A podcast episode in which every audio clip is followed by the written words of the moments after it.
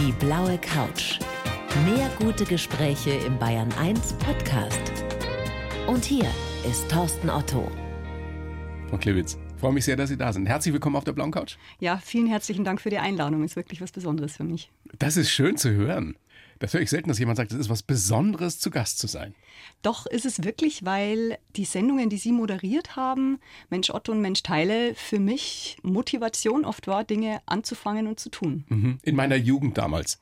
Bei Bayern 3. In meiner Jugend oder Ihrer Jugend. Na, aber es ist schön zu hören. Ja. Schönes Kompliment. So sieht also eine Siegerin aus. Anscheinend, zumindest partiell, ja. Also immer noch in Arbeit, aber auf dem Weg. Was heißt partiell?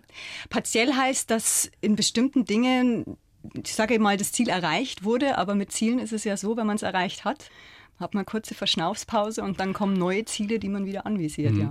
Aber das Entscheidende ist doch, wie man sich fühlt, wie man das empfindet. Empfinden Sie sich als Siegerin? Doch schon, ja.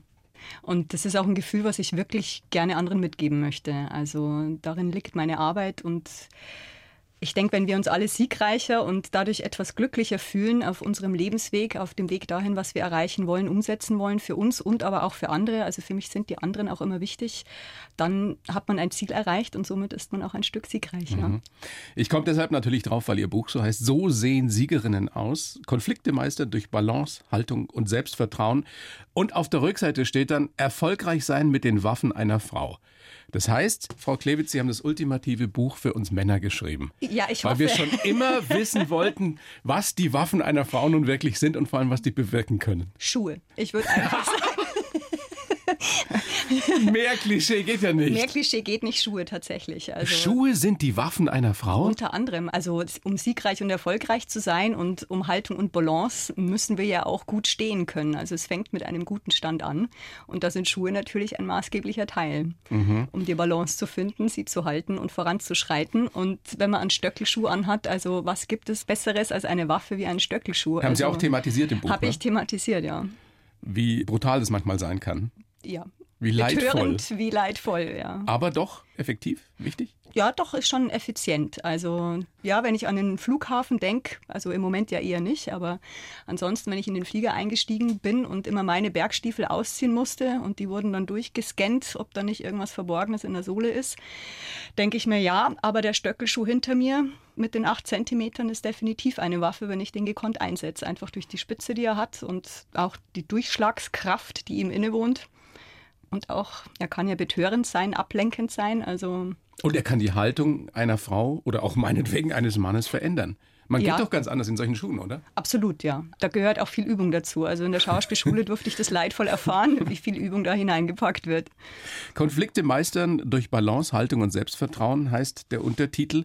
Ist das typisch weiblich? Haltung, Selbstvertrauen, Balance? Ich denke manchmal eben nicht. Balance vielleicht, aber das Selbstvertrauen ist immer noch so, das stelle ich oder habe ich auch in meinem Leben immer wieder festgestellt, ein Mann betritt den Raum und der hat einfach schon so eine Aura um sich herum. Ja? Und bei Frauen ist es oft so, dass wenn sie reinkommen, fast mit so einem entschuldigenden, jetzt bin ich auch da, den Raum betreten und beschreiten und das, ja, würde ich gerne ändern wollen.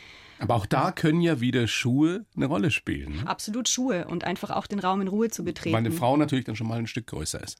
Zum Beispiel, weil sie größer ist, vielleicht auch, weil sie sich dadurch ja, anhalten kann, etwas langsamer zu schreiten, also so ein bisschen den königlichen Moment oder den Königinnenmoment zu nutzen, um zu ihrem Platz in Ruhe zu gehen, anstatt hinzuhechten. Ja. Oder aber auch natürlich das Bergschuhprofil, das sie einfach auf unebenen Wegen unterstützt. Ja.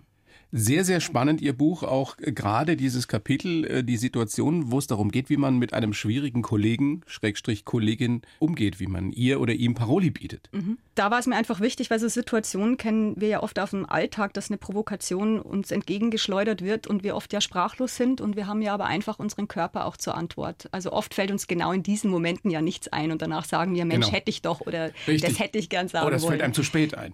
Richtig, genau. Und der Körper bleibt ja in diesen Momenten oft so stocksteif stehen und erstarrt.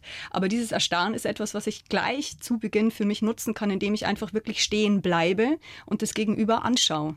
Ja, und da liegt ja sehr, sehr viel inne, das auszuhalten und standzuhalten. Gucken Sie doch jetzt mal so, als wäre ich ein unliebsamer Kollege. Als hätte ich irgendwie einen blöden Spruch gebracht. Boah! Wie schön, dass man das im Radio nicht sehen kann. Boah. Aber das muss man üben, oder? So zu gucken. Sie sind ja auch Schauspielerin. Ja, aber ich glaube, da ist tatsächlich vielleicht auch durch meinen Vater mir ein bisschen was in die Wiege gelegt worden. Also man hat ihm immer einen etwas kritischen Blick unterlegt. Es war Oder, aber nicht nur ja. kritisch, es war voller, ich hätte jetzt was gesagt, Abscheu. es war streng. Streng. Hat so, so einen leichten Touch von Domina auch gehabt. Oh, gut. Es war bestimmt, es war bis hierhin und nicht weiter. So haben Sie gerade geguckt. Mhm. Ja. kann man kann das man, vom Spiegel üben? Kann man üben, ja. Absolut. Sich hinstellen und schauen, wie gucke ich denn. Ski schauen. Also, auf Bayerisch. Ja, wenn jemand so schön schauen kann wie Sie, in dem Moment, da traut sich keiner mehr was, oder? Ich hoffe, dass in den Momenten, wo es notwendig ist, das so ist. Und ich denke, es ist so, ja. Erleben Sie das überhaupt noch? Ich meine, wenn man sich so intensiv damit beschäftigt, strahlt man ja auch was anderes aus. Strahlt man ja auch aus, mit mir nicht. Ja, das war, denke ich, auch Beweggrund zu dem Buch, weil oft Frauen auf mich zugekommen sind. Ich bin ja doch in ein paar Männerdomänen beruflich unterwegs und die sagen immer, ja, warum hast du das nicht erlebt? Und dann sage ich, nee, ich habe das in der Form nicht erlebt. Und da bin ich dann auch ein bisschen zum Nachdenken gekommen, warum erlebe ich das nicht? Und andere Frauen schon gesagt haben, ja, wenn du den Raum betrittst, du bist halt dann einfach da und du redst halt dann auch mit. Und das habe ich damals selber gar nicht so sehr empfunden, weil die innere Unsicherheit war ja auch bei mir da. Und dann bin ich so ein bisschen ähm, zum Nachforschen gekommen, woran liegt es denn? Und ich denke schon, dass das viel mit der Körperhaltung und auch schon mit einer inneren Haltung des, ja, manchmal des Nicht-Wollens oder Nicht-Akzeptieren-Wollens zu tun hat, das sich dann natürlich auch übertragen hat, ja. Also ein Tipp von Ihnen, erstmal stehen, ja. obwohl man baff ist, und dann gucken. Was sind noch so Tipps, wie man mit so einer Situation umgeht, wenn man einfach blöd angeredet wird, ein dummer Spruch kommt oder äh, gar jemand einen irgendwie äh, beleidigt oder sowas? Es aufnehmen. Also ich glaube, das Schlechteste ist, was wir machen können, die Schultern hochziehen und so tun, wie wenn wir es nicht gehört hätten. Also oft sagt man ja auch oder bringt der kleinen Kindern schon bei, du, wenn dich der provoziert, ignoriere den. Aber dieses Ignorieren hat ja oft zur Folge, dass ich den Rücken zuwende, meine Schultern nach oben ziehe und irgendwie klein geduckt, mäuserisch davongehe. Und die Situation einfach anzunehmen und wirklich auszuhalten kurz hinzusehen. Und es gibt ja auch den Archetyp der Jägerin, die jetzt vielleicht nicht die Kriegerin ist und gleich in die Konfrontation geht, die einfach guckt und dann trotzdem in einem bestimmten Abstand an der Person in Ruhe vorbeigeht. Und das sind Dinge, die kann man trainieren. Und das hilft uns tatsächlich, also um jetzt wirklich Extremsituationen mit an Bord zu holen in der Wildnis, weil wenn da eine gefährliche Situation ist, zum Beispiel mit einer Löwin, die auf einen zurennt, dann bleiben wir auch tatsächlich erstmal stehen. Mhm, weil Wegrennen stand. sowieso nichts bringt. Das ist ein bisschen, ja, der kennt man ja von der Hauskatze. Also wenn der Wollball geworfen wird, ähm, dann ist die Katze dabei und hinterher zu laufen und es zu fangen. Und ich möchte in dem Moment nicht der davon rollende Wollball sein. Ja. Frau Klevertz, Einfach diese paar Tipps, die Sie jetzt schon gegeben haben und Ihre Ausstrahlung, wie Sie hier so sitzen. Normalerweise müsste jede Mutter oder jeder Vater, der eine Tochter hat oder die eine Tochter hat, die zu Ihnen schicken. Das müssten alle kleinen Mädchen lernen, so zu gucken. Ja, wäre schön. Also Sie können Fahrstunden Und nicht nur bei die kleinen nehmen. Mädchen, sondern auch kleine Jungs. Ja? Kann man das bei Ihnen buchen? Ja, das kann man bei mir buchen. Also man kann bei mir buchen, schön zum Schauen oder streng zu schauen. Was mir auch sehr gut gefallen hat an Ihrem Buch ist, wie Sie Tipps geben, wie wir den Alltag mit Masken, der uns ja alle mehr oder weniger nervt, wie wir den besser überstehen können.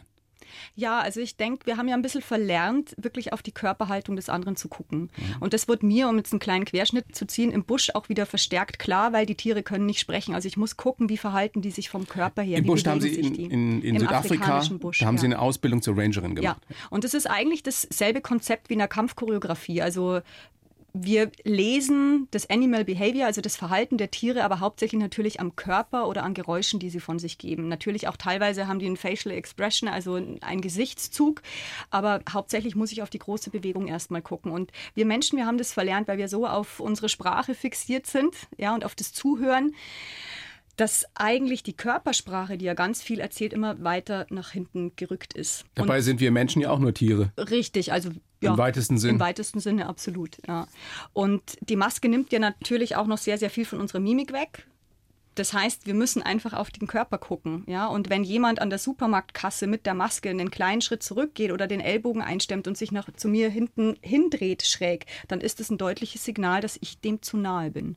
Wobei, ich habe mir jetzt gerade gedacht, man kann ja nicht nur auf den Körper gucken. Durch die Maske ist man ja vielleicht auch mehr wieder dazu geneigt, in die Augen zu gucken. Ist ja auch was Schönes. Absolut. In die Augen zu gucken und einfach eine Verbindung aufzubauen. Weil auch in Gesprächen, oft sind wir ja während des mittlerweile am Handy beschäftigt, switchen, swipen. Und wenn wir dem anderen wieder in die Augen schauen, dann entsteht ja auch was. Mhm. Wie schreiben Sie so schön in Ihrem Buch, den Heldenmut der Ritterin entwickeln und die Nervenstärke der Schützin? Ja. Die Ritterin vereint für mich, also es sind ja mehrere Archetypen in dem Buch, sie vereint alle Archetypen in sich, ähm, weil sie alle Stationen durchlaufen hat und jetzt hat, dadurch, dass sie alle Register der anderen Archetypen ja auch jederzeit ziehen kann, anderen damit auch helfen und unterstützen da sein kann. Ja, und das ist so der große Schirm der Ritterin, die königliche Haltung.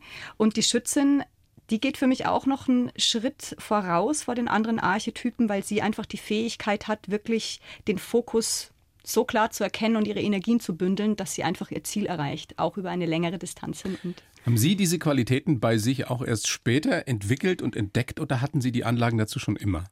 Also anders gefragt, kann es wirklich jeder oder jede lernen? Ich denke schon. Also ich denke, jeder Mensch hat in sich Fähigkeiten, die er entdecken kann. Und oft werden die ja auch von der Welt, von der Zivilisation, muss ich sagen, ja oft, oft auch unterdrückt, weil andere Dinge geschult werden in uns. Das ist ja, das also, beste Beispiel dafür. Schulabbrecherin, ja. ja, wo, wo die meisten Eltern gesagt hätten, was soll aus dem Mädchen bloß mal werden? Ja, das sind Sätze, die hört man dann auch, ist klar. Ist Haben Sie der, auch gehört? Ja, natürlich. Also so ja cool waren Ihre Eltern da nicht. Oder? Von den Eltern auch verständlich. Also wenn ich jetzt rückblicke, denke ich mir auch, um Gottes Willen, die haben da schon einiges mitgemacht. Und sie haben mich dann aber gewähren lassen und meiner Stärke auch vertraut. Oder man könnte es auch anders formulieren, Sie sagten auch, da war halt dann nichts mehr entgegenzusetzen. Du hattest dich entschieden, Punkt. Ja, das ja. werden wir nachher noch etwas ausführlicher besprechen. Aber es war sehr früh absehbar, dass Sie keinen in Anführungsstrichen normalen Beruf ergreifen würden, oder? Alle anderen sagen ja. Ich dachte ja schon immer, dass das für mich irgendwann möglich ist. Ja. ja. Was wollten Doch. Sie denn werden als kleines Mädchen?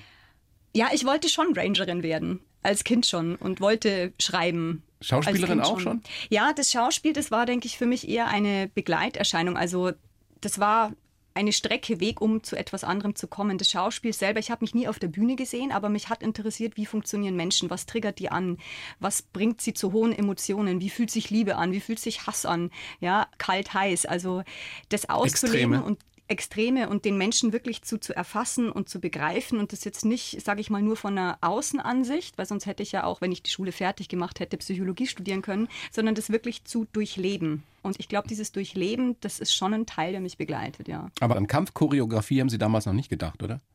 Nee, das nicht. Das hat sich entwickelt. Ich habe früh mit dem Fechten angefangen, im Alter von sechs, habe das zwischendrin dann auch wieder ruhen lassen und als ich die Schauspielausbildung fertig hatte, bin ich auf den Kampfchoreografen Brad Yond gestoßen. Der hat die Massenkampfszenen in dem Kinofilm Troja oh, kreiert. Wow. Mhm. Und Richard Ryan, der mit Eric Barner und Brad Pitt eben diese Einzelkämpfe inszeniert hat. Und die sind von der British Association of Stage and Screen Combat. Und ich habe da einen viertägigen Workshop gemacht bei dem, beim Brad Yond und war so begeistert, weil ja so viel zusammenkommt. Also unter Kampfchoreografie, da stellen wir uns ja meistens nur schwertschwingende Helden vor, aber es steckt ja ganz viel Psychologie dahinter. Wie, wie reagiert der Charakter? Was triggert den so an, dass er wirklich auf Leben und Tod kämpft? Über wie viele Grenzen ist er hinweggegangen? Kennt er sein Gegenüber? Hat er mit dem schon gekämpft? Hat er nicht mit dem gekämpft? Ist er trainiert oder ist es wirklich so eine Alltagssituation aus der Küche heraus? Und das muss ich ja alles mit einbinden. Jetzt bin ich gespannt. Für mich die ultimative Kampfchoreografie ist in Gladiator. Ja, welche? Stimmt das? Welche? Also na, insgesamt. Insgesamt. Also, ja, am Anfang schon. Wenn er mit seinem Hund da losreitet ja, durch den Wald. Schon, das ist schon heißt, auf, großartig. Auf mein Kommando lasst ihr die Hölle los, wenn ihr die, die Bogenschützen da. Wow! Krieg jetzt Gänsehaut, wenn ich hier sitze. Typisch Mann, oder? Ja, schon, aber auch typisch Frau, muss ich einfach auch sagen. Also wir würden aber ist ja das auch genial ganz gerne, gemacht, oder? Also ist klar, großartig. es ist ein, es ist ein ein harter Film, aber Ja. das ist unglaublich gut gemacht. Ja, und ich denke schon, dass das auch Energien sind oder auch Bilder, die ja auch ein jeder in sich trägt. Also jeder hat mal, wenn ihn irgendwas wirklich, zu tödlich nervt, vielleicht auch mal das Bild im Kopf, wer Herrschaft, da würde ich jetzt auf den Tisch hauen und den vielleicht auch mal kaputt schlagen, vielleicht nicht jeder. Naja. Aber ähm, ich denke schon, dass einfach dieses wütende, aggressive Verhalten schon auch Teil von uns ist, das wir ja gerne wegdrücken auch wegen Und deswegen gucken wir das dann Om. wahrscheinlich auch, weil wir es im richtigen Leben natürlich hoffentlich nie anwenden würden. Richtig, genau. Hoffentlich nie anwenden, aber, Aber trotzdem, Helden in, in solchen Eben wie Gladiator oder Troja, die dürfen das. die dürfen das und denen schauen wir dann dabei auch gerne zu. Und sowas machen sie. ja, Sowas Also- könnten sie. sowas könnte ich. Also wenn jetzt Hollywood anruft und sagt, es gibt Gladiator 2, Frau Klewitz, haben Sie Zeit. Habe ich Zeit. Ein Film ist noch mal ein bisschen anders als Theater. Ich habe mich auf Theater Ja. spezialisiert und hauptsächlich auch auf Opern und Opernschüler da auszubilden. Film müsste ich noch mal ein bisschen was draufpacken, muss ich einfach auch ganz klar sagen. Aber im Theater ist es bislang, ja, bis vor zwei Jahren wirklich mein Ressort gewesen. Wow. Ja. Spannend. Ich freue mich sehr, dass Sie da sind, Frau Klewitz. Ich gebe Ihnen jetzt mal den Lebenslauf, den ich für Sie versucht habe, Sie lesen den bitte so vor. Mhm. Ich reiche Jetzt den bin ich sehr über die, gespannt. Die Danke. Plexiglasscheibe hier. Sie lesen ihn bitte vor und danach gerne kommentieren. Bitteschön. Ich heiße Katrin Klewitz und bin eine Siegerin mit vielen Talenten. Ein Tausendsasser, der alles, was er macht, mit Leidenschaft macht. Kampfchoreografin, Schauspielerin, Fahrlehrerin oder Tourguide im afrikanischen Busch. Ich passe in keine Schublade. Geprägt haben mich die Geschichten meines Vaters, Schicksalsschläge in der Kindheit und die Wildnis Afrikas. Ich wusste schon früh, dass ich meinen eigenen Weg gehen muss und habe es nie bereut. Heute möchte ich meine Erfahrungen in der Natur und auf der Bühne an möglichst viele Menschen weitergeben, damit sie ihr Leben noch besser meistern können. Ja, das ist schön zusammengeschrieben und alles vereint. ich wünschte, ich hätte es so kurz zusammenfassen können. Ich brauchte immer mehr Ja, müde, aber steht kein Quatsch streichen. drin, oder? Nee, steht kein Quatsch drin. Ja. Irgendwas, wo Sie sagen, da möchte ich doch gleich spontan was zu sagen? Ja, das mit Afrika und an viele Menschen das weiterzugeben, das ist wirklich etwas, was mich tief bewegt. Ich möchte viele Menschen auf Reisen mitnehmen, sei es tatsächlich oder einfach nur durch die Bücher, die ich schreibe oder dass ich darüber spreche in Vorträgen, dass wir alle gemeinsam unsere Welt wieder in eine Balance bringen und anderen Wesen auch ihren Raum zugestehen. Das haben Sie gelernt oder noch intensiver mitgekriegt, als Sie in Südafrika waren. Ja, also es ist mir nochmal stärker bewusst geworden, weil es in der Form eines Elefanten drei bis vier Meter groß einfach vor mir gestanden ist. Ja, Das war Ihr erstes Erlebnis. das war mein erstes Erlebnis. Ja, Wie ist das, wenn man so einem Elefanten wirklich in die Augen guckt? friedlich. Meistens. Ja, Man ja. muss dazu sagen, meistens. Also wenn er in einer guten Entfernung ist, friedlich und wenn diese großen Wesen da einfach so ruhig, man hört die ja meistens nicht. Also die haben ja in den Füßen so, man könnte sagen, Polster drin, die den Klang abfedern. Und die an einem vorbeiziehen, das wirkt ja auch so ein bisschen wie Slow Motion. Genauso wie eine Giraffe, wenn die äh, quasi galoppiert, weil die auch so groß ist mit den langen Beinen. Und da kommt eine Ruhe rein und ein Verständnis für die Welt, das ich vorher erahnt, aber noch nicht so durchgehend gespürt hatte. Aber ja. gucken die denn wirklich zurück? Die gucken zurück. Die Elefanten spüren sehr, sehr viel. Aber die sind doch auf einer ganz anderen Ebene, hätte ich jetzt fast gesagt. Wie hoch sind die? Vier Meter? Ja, so drei Meter, dreieinhalb bis, also wirklich, wirklich großer Elefantenbulle, also wurde einmal gemessen an die vier Meter. Aber wie guckt man dem in die Augen? Die schauen runter. Also ich hatte ein Erlebnis, da bin ich in der Früh aufgewacht, weil mein Zelt gewackelt hat und setzte mich so auf und habe dann durch dieses Zeltgitter erst den Stoßzahn reinkommen sehen und dann das Auge und der Stoßzahn war so 40 Zentimeter von mir weg und ich dachte mir auch so, okay, wenn der jetzt einen Schritt vorwärts macht, Ah, dann... die sind auch so neugierig. Ja, die besuchen einen auch im Camp, zumindest in den Camps, wo wir waren, weil die waren daran gewohnt, dass einfach Menschen zugegen waren und fressen in der Nacht da. Ja, und wir hatten in Makoleke einen Elefantenbullen, einen alten, den Dave, und der kam regelmäßig vorbei. Ja. Was bringt die denn auf die Palme? Also was sollte man nicht tun? In den ihren Bereich reinlaufen, also ähnlich wie bei uns, wenn man ihnen zu nahe kommt. Wenn Junge dabei sind Ja, wahrscheinlich? vor allem wenn Junge dabei sind, kleine Elefanten, wenn es eine Herde ist, die vielleicht auch schon schlechte Erfahrungen gemacht hat, dann reagieren die früher. Und der Dave war zum Beispiel einer, also wenn man stehen bleibt, er entscheidet, wie nah er kommt. Und er kam einmal wirklich sehr, sehr nah. Da bin ich mit einer Kollegin vorm Zelt gesessen und der ist bis auf zwei Meter an uns ran und hat gefressen. Und wir sind einfach ruhig sitzen geblieben und haben den Augenblick genossen. Natürlich zittert man innerlich schon, weil das ist eine Masse, die da vor einem steht. Und trotzdem ist es gleichzeitig unfassbar berührend. Also kann man sehen, dass der einem nichts Böses will. Also sieht man das in den Augen. Ja, man sieht es und spürt es. Also es ist wirklich auch viel spüren, tatsächlich viel spüren. Spannend. Da waren Sie das erste Mal, wann? 2018. Nach dem Tod Ihres Vaters. Ja, vier Jahre später. Ja. Mein Vater ist 2014 verstorben und 2016 war ja die Landesausstellung in Aldersbach und die habe ich noch inszeniert. Das Stück, sein letztes Stück. Und Ihr Vater war auch Regisseur, Autor. mhm, ja, also für Historienfestspiele, das war so sein Ressort. Und ansonsten war er hauptberuflich Journalist. Und das war sein letztes Stück, das er geschrieben hatte. Und das war mir wirklich auch wichtig, dass das noch, weil es ein sehr komplexes Stück war, mit sehr viel ja, ineinandergreifenden Momenten. Also wir hatten eine Leinwand und die Akteure auf der Bühne. Und das hat auch interagiert und das wollte ich einfach, dass das wirklich in seinem Sinne noch gut über die Bühne gebracht wird, ja. Und danach war für mich schon nochmal der Gedanke, wie schnell es vorbei sein kann. Und mein Vater hatte. Der ist bei einem Reitunfall gestorben. Der ist bei einem Reitunfall gestorben, ja. Also man kann wirklich sagen, Klassiker im Steigbügel hängen geblieben. Puh. Sie haben eine Menge erlebt schon. Wir können ja gleich nochmal darüber sprechen, was da alles noch passiert ist. Fangen wir doch mal ganz vorne an. Sie sind geboren, äh, Frau Klebitz, am 6.10.81 in Ingolstadt. Ja, Dann auch da aufgewachsen. in der Nähe in Hohenwart, ja. Papa eben Journalist, Autor, Regisseur, die Mama Berufsschullehrerin, sehr musisch, der ganze Haushalt. Ein Bruder, Ja, kleiner, großer, kleiner Bruder, aber kleiner Bruder. schaut mittlerweile auch runter auf mich, weil größer. Naja, es passiert meistens Es mit passiert, Brüdern, ja. zumindest als Mädchen. Und Sie haben im Vorgespräch gesagt, ich war immer die Mutige. Ja, also in dem Geschwister miteinander hat mein Bruder gesagt, du bist die, die mutig ist, die vorangeht, die Dinge ausprobiert. Und wo das einzig Konstante die permanente Veränderung ist. Und er hat ja auch drunter gelitten, weil er musste jeden Umzug mitmachen. Also er ist derjenige gewesen, der meine Sachen mal wieder in den dritten Stock tragen musste oder von da auch dreiviertel Jahr später wieder nach unten. Ja, also er war da leidgeprüft. Sie müssen echt krass gewesen sein. Was haben Sie noch erzählt? Sie wurden zum Teil so als Hexe bezeichnet Ja. in, der, in der Klasse. Ja. Hatten eine Ratte auf der Schulter. Ja, ich hatte eine Ratte. Punk, Punkerfrisur. Nee, das nicht. Also meine Haare waren jetzt nicht irgendwie, sie waren rot gefärbt, aber ich hatte jetzt keinen Undercut oder sowas oder ein Iro. Nee, das nicht. Aber ich denke schon, dass ich mit der Kleidung etwas auffällig war. Also das war ja alles so ein bisschen in der Zeit so grufti und ja, also schon. Und die Eltern waren lässig damit? Teilweise ja und teilweise aber natürlich auch nicht. Also die haben sich schon gefragt, naja, wo soll das denn hingehen mit dem Kind? Wo soll es denn hingehen? wo soll es denn hingehen mit dem Kind? Ja, Sie haben über Ihre Kindheit, ich nehme mal an, dann die frühere Kindheit gesagt, Wald, Wildheit und Geschichten. ja. Also, Schön zusammengefasst. Also Ja. viel im Wald gewesen, nehme ich mal an. Wildes Mädchen offensichtlich. Auch viel Quatsch gemacht. Ja, schon viel Quatsch gemacht. Zum ja. Beispiel so.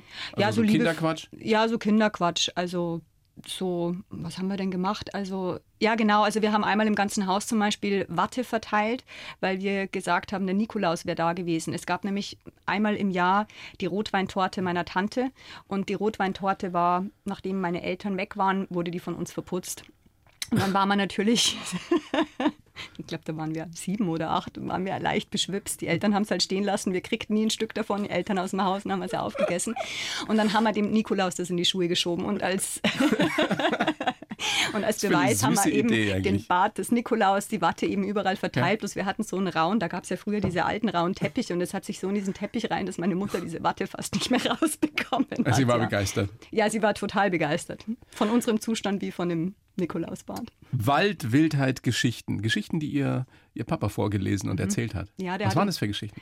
Ja, viel deutsche Sagen aus anderen Ländern. Dann der letzte Mohikaner. Also er hat uns sehr früh an Geschichten rangeführt und an andere Lebensweisen. Und ich denke, da ist bei mir im Kosmos natürlich schon sehr viel Freiraum entstanden, sehr viel Neugier und auch ein Gefühl für das, was die Welt, ja, was hinter unseren zu betonierten Straßen noch so sein kann. Und wenn man dann so ein fantasiebegabtes Kind ist, wie Sie es vermutlich waren, Dann, erschafft man sich diese erschafft man Welt. sich Welten. Ja. Ich kann mich noch erinnern, mein Papa hat mir vorgelesen deutsche Heldensagen. ja, Kennen Sie das auch ja. noch? Und welche mochten Sie am liebsten? Welchen Helden? Be- Beowulf kann ich mich Mhm. erinnern. Und äh, dann, dann die griechischen Heldensagen Ja. Mhm. natürlich, Achilles und so. Ja. Aber das ist alles so lange her. Aber ich weiß das auch noch, ich habe das verschlungen. Also ich wollte immer mehr. Ja, verstehe ich, ging mir ähnlich, ja. Also es klingt nach einer wirklich schönen Kindheit, bis dann, ich weiß nicht, wie alt Sie da waren, die Eltern von Freunden bei einem Unfall Mhm. ums Leben gekommen sind. Und Sie haben gesagt, das hat mich sehr geprägt. Da waren Sie wie alt? Da war ich zehn. Und normalerweise ist das ein Alter, in dem man ja noch keine Vorstellung von der Vergänglichkeit des Lebens hat, vielleicht auch nicht haben sollte. Ja. Aber Sie hatten das dann. Ja, es war schon einschneidend, also weil die einfach weg waren. Die sind in den Urlaub gefahren. Wir hatten auf dem Einethof, wo wir gewohnt haben, das waren die Kinder der Großeltern, wo wir mit zusammen auf dem Hof gelebt haben. Und wir hatten diesen Kuhstall oder Schweinestall zum Pferdestall umgebaut und die drei Kinder und wir, wir haben halt dann so gespielt, viel miteinander und die Eltern, die einen anderen Hof hatten, die sind dann in den Urlaub gefahren, weil ja so viel Arbeit war mit diesem Umbau des Stalls. Und von dem Urlaub sind sie halt nicht zurückgekommen. Und dann waren diese drei Kinder Waisenkinder, das waren unsere Freunde. Und die Großeltern, mit denen wir am Hof gemeinsam lebten, haben halt auch das letzte Kind verloren, weil das erste hatten sie schon durch einen Stromschlag verloren. Ja, und das hat mich sehr geprägt. Was hat es mit Ihnen gemacht? dass wirklich sofort alles vorbei sein kann. Also dieser Gedanke war ab dem Tag in meinem Kopf und schon auch die Frage danach, was macht man mit der Zeit, die man hat. Ich glaube, sonst hätte ich viele Entscheidungen wie Schule abbrechen oder so auch nicht getroffen. Aber das war immer bei mir so, wo ich mir gedacht habe, ich weiß ja gar nicht, ob ich genügend Zeit habe und dann möchte ich zumindest morgen, übermorgen, nächsten Monat das machen, was mich beflügelt, was mir gefällt. Aber was für eine, eine unglaublich weise Weltsicht für eine Zehnjährige. Also weil Sie sagen, das habe ich damals schon begriffen, dass es darum geht, eben den Moment zu nutzen. Normalerweise lebt man in dem Alter ja noch im Moment. Ja, das stimmt. Also ich weiß auch nicht, ob das immer nur förderlich ist. Also, weil natürlich ich dann oft so sehr an dem Moment hing, dass ich das große Ganze ein bisschen auf, aus dem Blick verloren habe. Ja, das ist natürlich dann die Folge davon. Ja, aber was ist das große Ganze? ja, was ist das große Ganze? Also ich denke, wenn ich jetzt monetär das Ganze betrachte, wäre es manchmal leichter gewesen. Ich hätte einfach einen normalen Weg beschritten. Und so war es halt schon immer so, wenn ich da was verdient habe, habe ich es da wieder untergebracht, damit ich das und das machen kann. Da wird man erst im Nachhinein beurteilen können, was Klar, das ist der am bessere letzten Weg Tag, war. wo wir es beurteilen können. Ob ist Sie richtig. zufrieden mit Ihrem Leben ja. waren, ja. Stimmt es, dass Sie sowas wie eine Vorahnung hatten, dass da sowas passieren würde? Hatte ich zweimal in meinem Leben. Einmal bei diesen beiden Menschen, die verstorben sind. Das war eine Woche vorher, wo ich in der Nacht aufgewacht bin und wusste, es geht jemand von dieser Welt.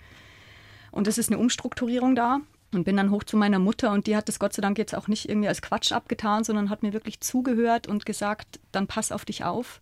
Und meine Mutter war es auch, die mich eine Woche später abholte und mir das dann erzählte, dass die zwei Personen gestorben sind. Und das hat mich dann deswegen auch nachhaltig beeindruckt, wegen Ihrer Frage vorher, weil ich mir gedacht habe, oh Gott, was war das, dass ich das gespürt habe? Und bei Ihrem Vater war das wohl nochmal War so. das dasselbe? Und da hat es ein halbes Jahr vorher angefangen und hat sich Das ist sukzessive bisschen. aufgebaut. Mhm. Manchmal ist es auch für mich gruselig und ich habe da auch lange gar nicht drüber geredet, weil das ist ja auch so eine Sache, die spinnt doch. Ja. Richtig, genau. Und deswegen vielleicht auch die Hexe. Und das ist ja auch so der kleine Stempel, der so auf mir drauf war. Und mittlerweile denke ich mir aber, es gibt so viele Menschen, die so empfinden, die solche Dinge erleben, fühlen, spüren. Und mittlerweile ist es ja auch oft so, dass wir wissenschaftlich nachweisen können, dass das existiert bis zum gewissen Punkt. Und ja, Ja. wo wir halt kommunizieren auf einer Ebene, die vielleicht halt nicht sichtbar spürbar ist. Sie haben das ja auch mal in ähnlicher Weise erlebt, haben es Gott sei Dank überlebt. Sie waren schwer krank mit 15. Mhm. Hatten Sie da auch so eine Ahnung, dass jetzt was Schlimmes passiert? Nee, gar nicht. Da habe ich mich seltsamerweise sehr beschützt gefühlt. Also ich wusste, ich komme da durch. Und trotzdem war halt die Überlegung, leben oder sterben. Und Aber ja, Sie hätten sterben können. Was hatten Sie? Eine große Zyste? ja, ich, genau, ne? richtig. Und meine linke Niere hat nicht mehr so gearbeitet und ich habe das gar nicht so gemerkt, weil ich war als Kind ja so schlank, dass ich mich am Anfang einfach nur gefreut habe, dass ich ein bisschen zunehme. Also das war tatsächlich so. Und im Internat hatten wir eine Lebensmittelvergiftung und da kam halt ein Arzt und hat gesagt, ja, in deinem Bauch ist was drin, was da nicht hingehört. Bist du schwanger? Und meine Erzieherin setzte sich erst mal hin und dachte, um Gottes Willen, was ist jetzt hier passiert? Und habe ich gesagt, das kann ich ausschließen mit 15. Und dann hat er gesagt, dann solltest du aber schleunigst ins Krankenhaus, weil da stimmt was nicht. Ich hatte auch keine Schmerzen, nix. Also es Und- war gerade noch rechtzeitig. Es war rechtzeitig noch, ja. Und da waren aber auch wieder zwei Wochen in dem Krankenhaus, wo ich einfach wieder mit dem Gedanken konfrontiert war, wie viel Lebenszeit hat man und was heißt Qualität, was, was fördert einen, was tut einem gut, was möchte man einfach erleben und spüren und was ist hinderlich. Jetzt hatten Sie, jetzt hatten Sie mit 15 wirklich schon eine Menge erlebt. Einige Schicksalsschläge, so kann man sie ja bezeichnen. Mhm. Warum führen solche Schicksalsschläge bei der einen oder bei dem einen dazu, dass es ihn, sie noch stärker macht und andere zerbrechen daran? Was ist Ihre Erklärung? Aus Ihrer Sicht, wo es ja gut funktioniert hat. Es war tatsächlich bei mir so ein Urvertrauen und ich habe einfach dann wirklich das entschieden, was in dem Moment in meinem Kopf war. Und ich glaube, dass manche Menschen in sich dieses Vertrauen nicht so haben. Oder auch das Vertrauen, dass sie getragen werden. Also egal, was in meinem Leben passiert ist, ich hatte wirklich immer den Glauben, dass ich durch irgendetwas getragen werde und dass es am Ende gut ausgeht. Den Glauben woran? An Gott? Hm, Ich weiß nicht, ob es Gott ist, aber es ist an vielleicht auch Schicksal jetzt nicht Fügung, aber an eine Stärke und dass ich ja auch einen Grund habe, warum ich hier bin. Und für mich waren Schicksalsschläge auch immer, wie soll ich sagen, nochmal so, so Punkte, wo es konsolidiert, wo ich mir überlegen muss, okay, ich habe alles mitbekommen, um da durchzukommen, weil sonst würde ich es in dieser Form nicht erleben. Ein Urvertrauen. Ein Urvertrauen und auch immer was Tröstliches in diesen Situationen. Also bei meinem Vater, es war ein Schock, klar. Und trotzdem. Als der gestorben ist. Ja, natürlich. Also das, das war ein Anruf, wo es einfach hieß, jetzt ist er weg. Und es war aber in diesem Moment für mich auch was Tröstliches drin, weil ich wusste, er ist so gegangen, wie er es für sich immer gewünscht hat. Und das war für mich wichtiger wie meine Trauer oder mein Schock. Mit all dieser Stärke, mit all diesem Urvertrauen, das Sie offenbar auszeichnet, haben Sie Ihren Eltern dann mit 15 mitgeteilt oder mit 16, Mama, Papa, das wird nichts mit einem vernünftigen Beruf, ich schmeiß die Schule. Ja. Was so? Ja, also ich habe gesagt, ich mache jetzt extern den Quali noch, damit ich Ja, ja. später weitermachen könnte. Und habe dann am Theater in der Maskenbildnerei angefangen. Und dann hat sich daraus einfach der nächste Weg ergeben. Also ich habe die Aber eine waren die Tür Eltern da so cool, haben die gesagt, ja, dann mach halt? Nee, die waren da nicht so cool. Also, das aber dann mich jetzt auch überrascht. Doch, also ja. sie waren im ersten Moment einfach schon, wo sie gesagt haben, überleg dir das und äh, haben da schon versucht, auf mich einzuwirken. Auch diese Erzieherin im Internat, von der ich auch wirklich viel gehalten habe. Aber es war für mich in diesem Moment so eine innere Sicherheit da, das war nicht diskutierbar. Und das war jetzt auch nichts lautes, schreiendes, wo ich gesagt habe, ich muss das machen und ich vertrete das, sondern das war eine innere leise Entschlossenheit. Und vielleicht haben sie deswegen auch dann mich gewähren lassen. Aber was war der Plan in dem Moment? Der Plan war, dass ich mit der Maskenbildnerei jetzt anfange, anfange Geld zu verdienen, ins Theater gehe. Dann kam die Schauspielerei dazu. Dann kam die Schauspielerei dazu und dann hat sich dieser Weg einfach aus diesem Nichts heraus auch wieder entwickelt. Ja. Sie haben ja auch Schauspiel studiert bei äh, Ruth von Zerboni ne, in München, München. Hat sich dann ein Traum realisiert? Oder war das eher so, wie Sie es gerade geschildert haben, ein Schritt nach dem anderen und, und hat sich so entwickelt? Es hat sich ein Traum realisiert, dass ich angefangen habe, mein Stück Weg zu gehen und auch festgestellt habe, jetzt kann ich selber gestalten. Ja, weil bis zum Ende der Schule wird es ja auch viel gestaltet. Und ich wusste, ich werde keine Schauspielerin, aber es ist ein Skill, den ich einfach gerne hätte. Ach so, das war gar nicht können. so der Plan, Nee. irgendwann mal die große Schauspielerin zu Nein, sein, das- die tolle Rollen spielt, sondern Sie wollten von vornherein eigentlich in die Fußstapfen Ihres Vaters treten. Als Regisseur, Regisseurin. Ich denke, es war für mich das Naheliegendste, diesen Weg zu gehen. Durch meinen Vater eben habe ich ja das Theater kennengelernt und meine eigentliche Liebe war aber tatsächlich immer die Wildnis. Wie geht der Mensch damit um? Und Jetzt, können Sie ja Filme drüber machen. Ja, das würde ich auch gerne. Also das ist tatsächlich ein großer Wunsch. Ich möchte gerne einen Film und gerne eine Serie entwickeln über die Wildnis und den Menschen das durchs Erleben, nicht über den dokumentarischen Stil nahebringen. Ja. Also die Schauspielerin, die Regisseurin, die Autorin eben dann Kampfchoreografie studiert in England, drei Jahre lang. Haben wir schon drüber gesprochen. Warum sind Sie dann noch Fahrlehrerin geworden? Wegen meinem Mann. Und weil ich mal einen soliden Job haben wollte. Ach, dann doch was Vernünftiges. Also eine vernünftige Sache war mir wichtig. Das hat mich dann auch echt geerdet. Also und dann auch tatsächlich wieder begeistert. Also der Umgang mit den jungen Menschen, denen das beibringen zu können. Und da geht es ja nicht nur um rückwärts einparken, sondern dass sie anfangen, für sich Entscheidungen zu treffen, ja, die nicht widerrufbar sind. Also in der Schule können sie ja die fünf mit der zwei ausgleichen. Im Auto, wenn sie einen Fehler machen, kann es einfach blöd hergehen. Was ist der maßgebliche Unterschied zwischen jungen Frauen und jungen Männern, die in die Fahrschule kommen? Gibt es da einen? Ja, dass die jungen Frauen es können und ich ihnen nicht das Können beibringen muss, sondern das Zutrauen, dass sie es können. Wie, wie im richtigen Leben, hätte Ja. ich fast gesagt, oder?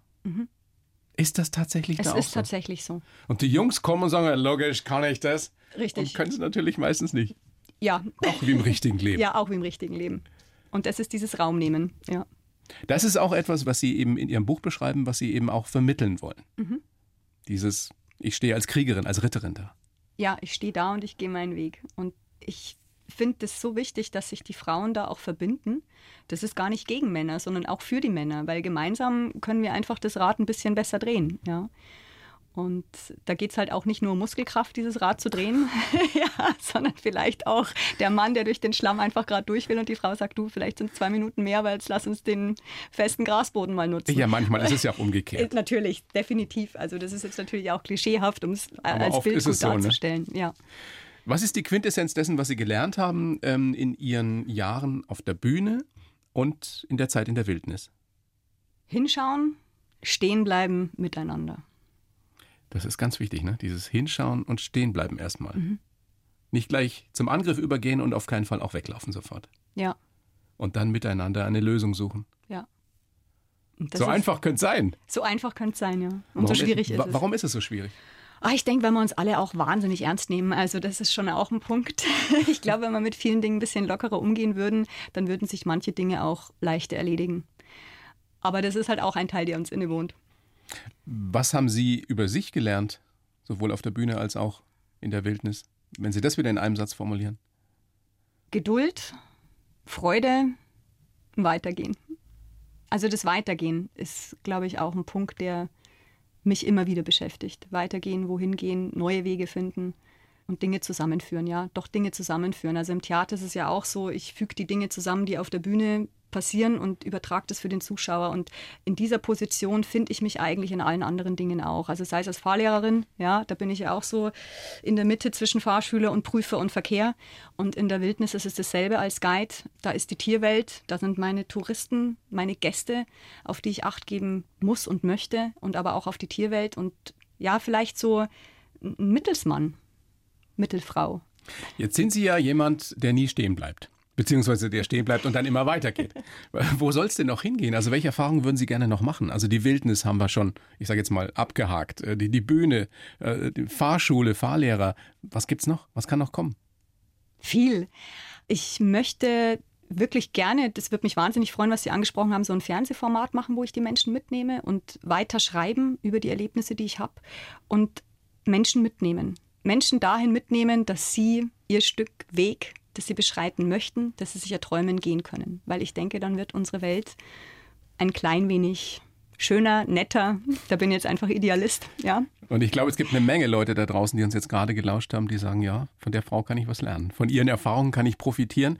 Und nachlesen kann man das eben in ihrem Buch. So sehen Siegerinnen aus, Konflikte meistern durch Balance, Haltung und Selbstvertrauen und eben auch für uns Männer erfolgreich sein mit den Waffen einer Frau. Und wir haben gelernt, das sind vor allem die Schuhe. Vor allem die Schuhe. ja, Sehr und schön. mir war es wichtig, ich habe das am Schluss auch ins Buch reingeschrieben, dass das nicht gegen die Männer, sondern wirklich auch für die Männer ist. Es geht mir um ein Miteinander. Auch in dieser Situation. Ja. Anders geht's nicht. Null. Und wir lernen ja voneinander und das ist bereichernd. Aber okay, wir Frauen dürfen ein bisschen ja, Gas geben. Dürft ihr, dürft ihr. Müsst ihr auch. Ihr müsst euch euren Teil nehmen. Des Kuchens nehmen, ja. Ja. Weil viele alte weiße Männer werden es nicht so schnell freiwillig abgeben. Vielen herzlichen Dank, Frau Klewitz. Großes ich, Vergnügen. Bedanke mich sehr. Ich danke Ihnen ganz herzlich, Herr Otto. Vielen Dank, dass ich eingeladen war. Sehr gerne. Die blaue Couch, der Bayern 1 Talk als Podcast. Natürlich auch im Radio. Montag bis Donnerstag ab 19 Uhr.